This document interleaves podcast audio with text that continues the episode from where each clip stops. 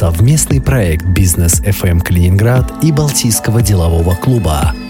От первого лица представляем генерального директора Центра фейерверков «Хан», руководителя дирекции мирового чемпионата фейерверков Евгению Хан, член Балтийского делового клуба. Расскажите, пожалуйста, а каким вы были ребенком? А, я была довольно активным ребенком. Занималась спортом очень много, английским языком. У меня была куча дополнительных занятий. Я помню, что я с утра до вечера была в загрузе. Причем это не то, что родители меня заставляли, а я, мне, видимо, это все нравилось. Я занималась сначала карате, а потом кикбоксингом. У меня синий пояс по тэквондо. Потом я занималась 7 лет дзюдо-самбо. Я кандидат в мастера спорта вот по дзюдо-самбо. То есть спорт это для меня было все. А почему единоборство? Единоборство? Ну, мне кажется, изначально папа мечтал иметь сына. Я первая дочь. Вообще у моего папы четыре дочери в результате получилось, ни одного сына. И э, как-то я более такая спортивная была, координированная, что ли. Я в школе, кстати, очень много выступала за школу на соревнованиях районных, городских. Я хотя невысокого роста, но я даже на соревнованиях по баскетболу, волейболу участвовала за школу. Пинг-понг, вот настольный теннис. Я, кстати, по-моему, первое место в городе занимала, ну, именно среди школьников. А во что играли, если говорить не о спортивных играх, а о каких-то детских? Прям такие игрушки нет, не помню. Но вот э, с детства играем в карты. Любимая любимая игра до сих пор иногда. Даже дочку свою 11-летнюю научили играть в тысячу. Ну, дурака, само собой. А, плюс э, играем в нарды тоже с детства, потому что большинство моих родственников на тот момент жили в Казахстане. И мы вот прям все детство, каждый год, мне кажется, ездили в Казахстан к дедушке, бабушке, там, к тетям. В Казахстане все играли в нарды. А вот если э, говорить о школьных годах с точки зрения обучения, какие-то воспоминания, связанные с этим, остались? Я, кстати, закончила школу. В аттестате у меня все пятерки с медалью.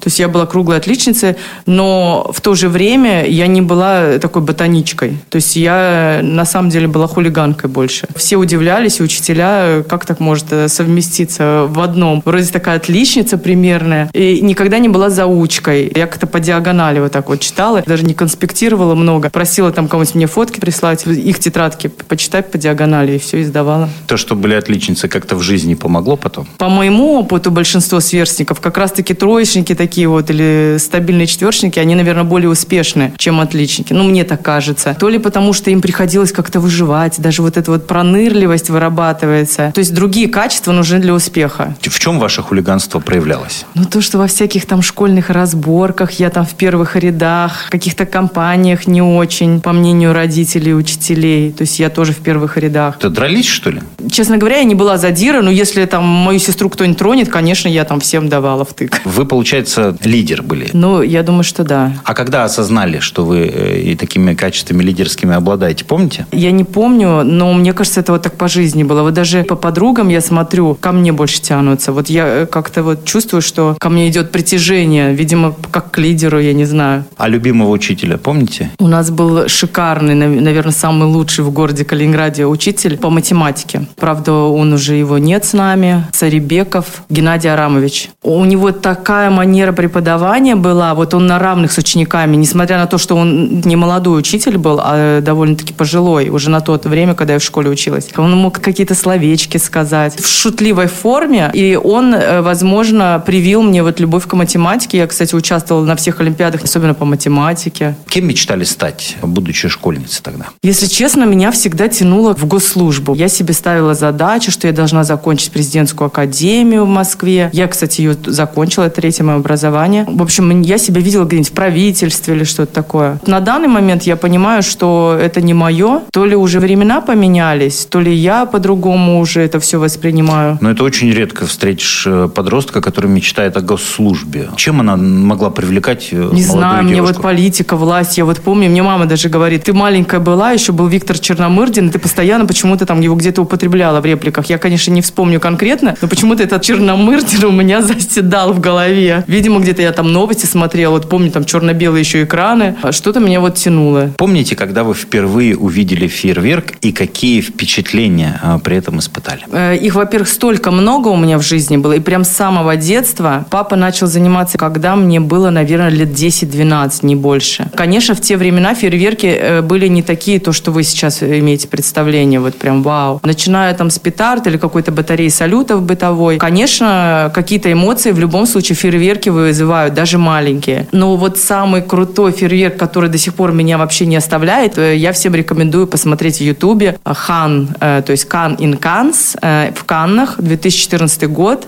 Он мне вот прям нравится. Хотя вот моим дизайнером, программистом по фейерверкам больше по душе 2011 года, тоже в Каннах фейерверк. В общем, каждому свое, но меня прям он до мурашек по коже, в общем, трогает. А это, кстати, больше спорт или больше искусство? Там расчет или там вдохновение, вот это вот все нет? Вдохновение, мне кажется, больше сто процентов это искусство. Спорта там маловато. Тем не менее, да. соревнования происходят. Соревнования происходят, но это соревнования, знаете, как артистов. Вы упомянули, что у вас три образования. Это да. что, вы любите быть студенткой? Или с чем связано такое количество дипломов? Мне кажется, что мне постоянно хочется новой информации, новых знаний. Вот у меня папа, такое выражение у него было, если рыбу варить в мясе, то она в любом случае будет пахнуть э, мясом. И наоборот. То есть э, в любом случае, даже если человек не супер одаренный, ему нужно идти в высшее образование, чтобы вот повариться в этой студенческой среде. Потому что все равно какой-то оттенок образованного человека будет присутствовать. Поэтому мне очень хочется, я даже недавно задумалась, что куда бы мне еще пойти поучиться. А у меня первое образование было экономическое, здесь у нас в Калининграде. На тот момент это было КГУ. Потом я заканчивала юридически в БФУ. И потом я уже в Москву поехала на третье образование. Сейчас меня что-то вот э, интересно с психологией.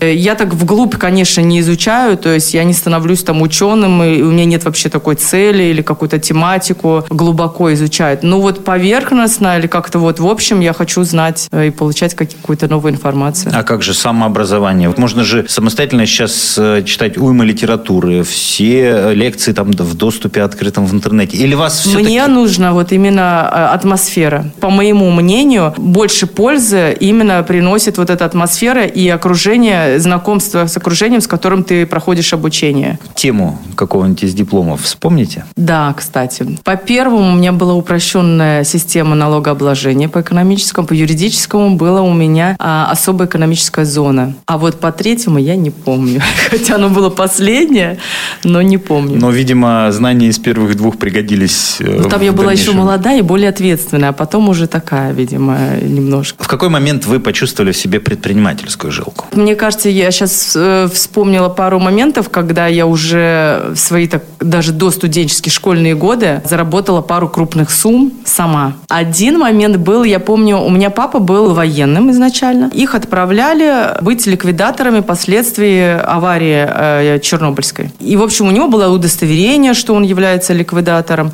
и у его сослуживца тоже. И я узнала уже, когда мне было, наверное, лет там 19, там, может, 20 с копейками, что им полагаются участки. Они, конечно, там что-то сами пытались, то ли надо было юриста нанимать, то ли еще что-то. Ну, в общем, они особо не заморачивались, уже столько времени прошло. Я говорю, давайте вы мне все там документы, я заберу ваше удостоверение, сама займусь, вам отдам по 10 тысяч долларов, а остальное, за сколько я продам, это мне. Они такие, да, да, Жень, занимайся. Они говорят, мы все равно никогда уже там удостоверение, кстати, кому-то я даже восстанавливала, потому что у кого-то было потеряно из них. В общем, всего я продала эти участки. Э, два они были смежные за 100 тысяч долларов. И двадцатку им отдала. Кстати, первую свою квартиру, которую я купила, это вот на эти деньги. Слушайте, очень неплохой старт. До этого мне было, я точно помню, 19 лет, был такой клуб «Банат». Это, мне кажется, единственный такой был в то время известный. А раньше что? Раньше, ну, кроме бильярда, особо там и заняться было нечем. И вот у меня папа был постоянным членом этого клуба. Прям практически каждый день, видимо, после офиса заезжал там поиграть, э, отводил душу. И вот э, в один прекрасный день хозяин этого баната был, по-моему, словак или кто-то, и не помню. Ну, в общем, папа знал этого хозяина, я-то еще молодая была, мне там лет 18-19. И он говорит, вот там банат распродается, автоматы вот эти игровые, рулетки, бильярдные столы и так далее, если там что, может там продать. Я тут быстренько узнаю, что у меня знакомые, одни занимаются какими-то игровые комнаты, где автоматы игровые, нужно там щелкать. Я им говорю, вам рулетка или там что, автоматы не нужны? Они говорят, да, нам нужна рулетка. Мне называют там цену, говорят 5 тысяч долларов. Э, я этим говорю 10 тысяч долларов. Они говорят, да, давай. Я в 19 лет, интернета толком не было. Вот так вот, что в свободном доступе в газете ищу грузоперевозки, звоню, договариваюсь сама. Э, рулетка весила 600 килограмм. Я у них беру 5 тысяч, привожу в Банат, говорю, вот вам 5 тысяч, и приезжаю уже договорилась э, через газету с этими грузоперевозками. Очень тяжело было ее грузить, потому что она какой-то цельной формы неразборная, с мониторами и так далее далее. В общем, ее погрузили, привезли тем, все. И эти деньги, кстати, я отдала родителям, помню, папе отдала. Угу. Заработала, то есть я их даже не потратила.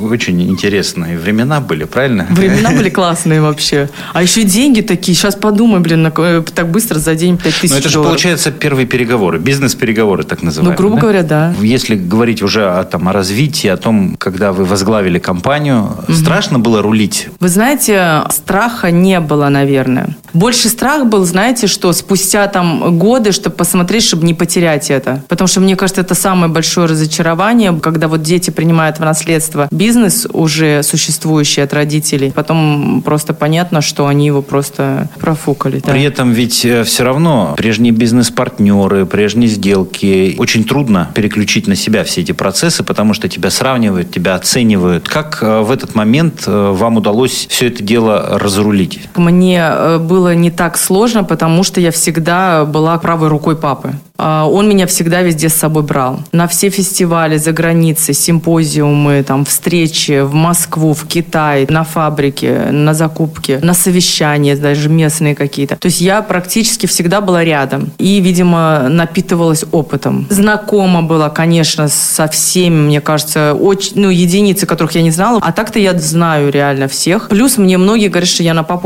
похожа. Позитивная такая, легкая, что ли. Мне кажется, еще плюс без чувства скромности я сама себя оцениваю, что у меня есть а, такая черта немаловажная для ведения переговоров, чувство такта. Уже с первого взгляда оценивать человека, и плюс, когда в момент общения, а, мне кажется, я знаю практически каждому подход. Если я не нашла подход к человеку, то значит просто я не хотела этого. Вы принимаете решение, потому что так чувствуете или взвешиваете, все просчитываете и делаете это уже, когда есть рациональное объяснение, почему это стоит делать или не стоит? Во-первых, у меня кардинально важно важные решения принимаются вот так, на раз-два. То есть, если что-то прям серьезно важное, я долго не раздумаю, я не могу думать там даже там час или два над ним. А вот если я уже задумываюсь, то значит, они не такие уж важные, можно и подождать время, чтобы и там уже время покажет э, выход. А ошибались часто, положа руку на сердце? Мне кажется, нет. По крайней мере, несерьезные потери. Может быть, я быстро все забываю. Я вот на самом деле, то ли у меня память плохая, но я вот реально не помню ничего плохого. Ни про людей, ни про какие-то ситуации. Как-то они быстро у меня забываются.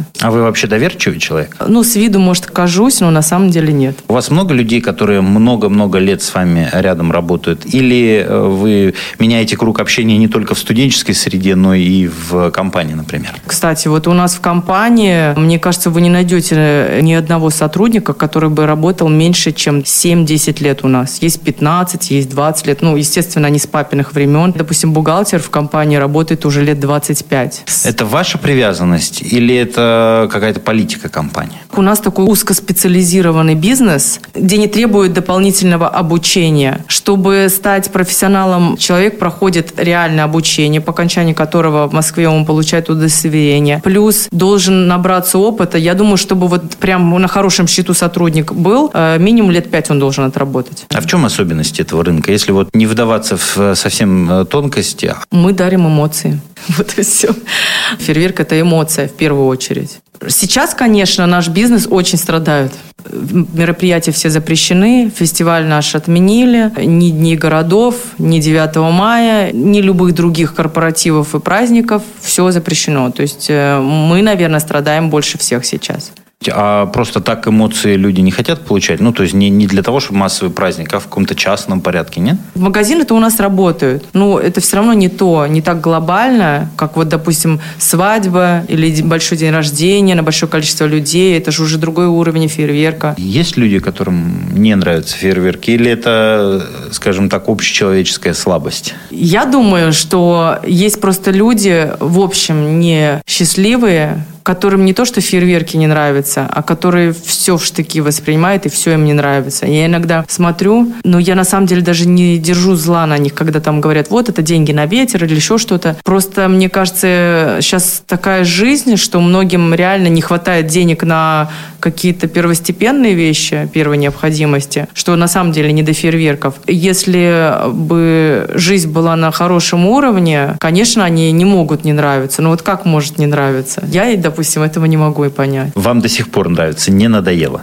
Нет. Я каждый раз э, перед фейерверком с замиранием сердца вот так смотрю, и вот мне прям, когда это начинается, вылетает, горит разными огнями, еще вот звук этой мощи бабахает. А еще, когда это вот профессионально сделано, синхронно, какая-нибудь хорошая музыка подобрана, прям до мурашек. Намного больше испытываю эмоций, э, нежели сходить там даже на чей-то концерт. Там, или То есть вы, несмотря на весь свой профессионализм, не видите там, сколько это проводов, сколько это денег, где расставлены колонки. Ну, то есть вы не разбираете в голове это все на составляющие, а воспринимаете именно как представление. Нет, я, конечно, по окончанию фейерверка приблизительно могу оценить сразу же так, не задумываясь, плюс-минус с небольшой погрешностью, сколько это стоило. Даже не свой фейерверк могу, чужой оценить. Но в процессе бурлят эмоции. А в процессе, да, я наслаждаюсь. Идеальный клиент с точки зрения Евгения Хан? Мне кажется, человек в первую очередь позитивный, счастливый, удовлетворенный жизнью, чтобы все было у него хорошо. Дело отнимает очень много времени, сил, мыслей. Как это сказывается на семье и как вы находите тот баланс, когда из-за э, такой вот занятости э, семья не страдает? Ну, мне кажется, она не должна страдать. А, я такого мнения, что не важно, сколько ты времени проводишь с детьми, важно качество этого времени. То есть бывают такие мамы на сетке, я ни в коем случае не хочу никого оскорбить, и они считают, что они вот правильно, а другие все вот неправильно. Каждому свое. Я, допустим, провожу с детьми не все свое время, потому что у меня его нету столько, все, которое я с ними провожу, все с пользой. Они видят, что мама какая у них такая деловая. Они где-то на меня равняются, может быть, хотят быть похожими. Мне нравится очень выражение «не воспитывайте детей, воспитывайте себя, а дети будут походить в любом случае на вас». И мне кажется, я подаю пример своим детям. Я уже вижу какие-то цели, там, что они... Мне сын, ему вот пять лет, и он говорит, мамочка, я когда вырасту, тебе куплю машину Бугати. Я говорю, да, сынок, а это что за машина такая? А он говорит, это двери вот наверх открываться. Я говорю, ну хорошо, я буду буду ждать. Не то, что там для себя, вы знаете, вот у меня дети, вот они хотят мне что-то купить, поблагодарить. Я так рада уже, что у них правильные какие-то мысли. А для чего в вашей жизни существует Балтийский деловой клуб? Балтийский деловой клуб. Узнала я об этом клубе года три назад от своего друга. До этого не интересовалась. Не знаю почему, но как-то мне это не касалось. Как раз это клуб единомышленников, объединение предпринимателей с разных сфер бизнеса, с которыми ты можешь э, делиться мыслями, проблемами, посоветоваться, э, поддержку получить какую-то, обсудить какие-то проекты. В чем эта поддержка? У меня даже вот, допустим, мировой чемпионат фейерверков, который я проводила последние два года. Вы знаете компанию «За Родину». Сергей Николаевич тоже член клуба БДК. Грубо говоря, это не только просто похлопал по плечу, непосредственно участие, помощь колоссальная, чтобы состоялся наш чемпионат. Как часто вы бываете в клубе? Я вообще частый гость в клубе. А, я даже иногда просто могу заехать на кофе в офис, там узнать, что как происходит. У нас э, очень частые мероприятия, заседания клуба, заседания совета клуба, там у нас звездочки есть. Это типа некие департаменты, как в государстве. То есть есть президент, есть вице-президенты, есть э, вот департаменты по культурно-массовым мероприятиям, по спортивным мероприятиям, по внутренней политике. Вот я, допустим, в звездочке по культурно-массовым мероприятиям. То есть все наши наши развлечения в клубе. Вместе обсуждаем, выбираем, кто ведущий, кто организовывает Новый год, какие-то поездки заграничные и так далее. Трудно удивить людей, которые очень много повидали в своей жизни, и что-нибудь придумать для них интересное. У нас достаточно все люди такие позитивные. Я недавно, кстати, осознала, что если человек э, видит радость, счастье в мелочах, ему никогда ничего не надоест. То есть невозможно зажраться до такой степени, что лежать и все, тебе ничего не интересно. Если у тебя нормально все с головой. Кстати, я живу в доме, и у нас не было дороги в районе, хотя это в Калининграде. Вот просто там невозможно проехать. Где-то пару недель назад мы, конечно, скидывались с соседями всей улицы, сделали дорогу. И когда вот укладывали асфальт, вы не представляете, какое вообще чувство счастья меня переполняло. Вот прям на самом деле счастье. И я написала в группе соседской. Я не думала, что асфальт может реально приносить счастье. А свой первый приход в БДК помните? Да. Ну, я помню, что это было весной. А, я пришла на заседание клуба. Там у нас, когда нового члена клуба принимают, голосование проходит. И большинством должны быть «за». Я тогда впервые увидела нашего нынешнего президента Александра Иванова, генерального Натурова. Он тогда был э, вице-президентом, и он мне задавал вопросы. А зачем вам, Евгения, в наш клуб? Ну, я говорю, для общения. А для чего еще? Я, я не понимаю просто. Ну, есть люди, которые думают, что мы там бизнес продвигаем. Ну, то есть члены БДК у вас фейерверки после этого не стали заказывать в два раза чаще? Нет, как было, так и есть. Как бы вы описали БДК тремя словами? Первое, что пришло на ум, это наш э, девиз «Кто, если не мы?». А если пятью словами? Дружба, позитив, цели, проекты, результат. Идеальный подарок, с вашей точки зрения, это что? Идеальный подарок, честно говоря, даже не смогу ответить на этот вопрос, но если вот прям вот здесь и сейчас, сегодня, в нынешних условиях, был бы крутой подарок, чтобы открыли границы, мне кажется. Ваше пожелание тем, кто только решил э, начать или начинает свое дело прямо сейчас, что бы вы пожелали им? Ничего не бояться, только вперед. Все мы люди, и даже самые там Рокфеллер или кто бы, они тоже такие же люди, как и мы. Евгения Хан, генеральный директор Центра фейерверков «Хан», руководитель дирекции мирового чемпионата фейерверков, член Балтийского делового клуба. Интервью с Евгенией Хан слушайте в подкастах «Бизнес FM Калининград» на сайте bfm39.ru и в разделе «Подкасты» на сайте «Клопс».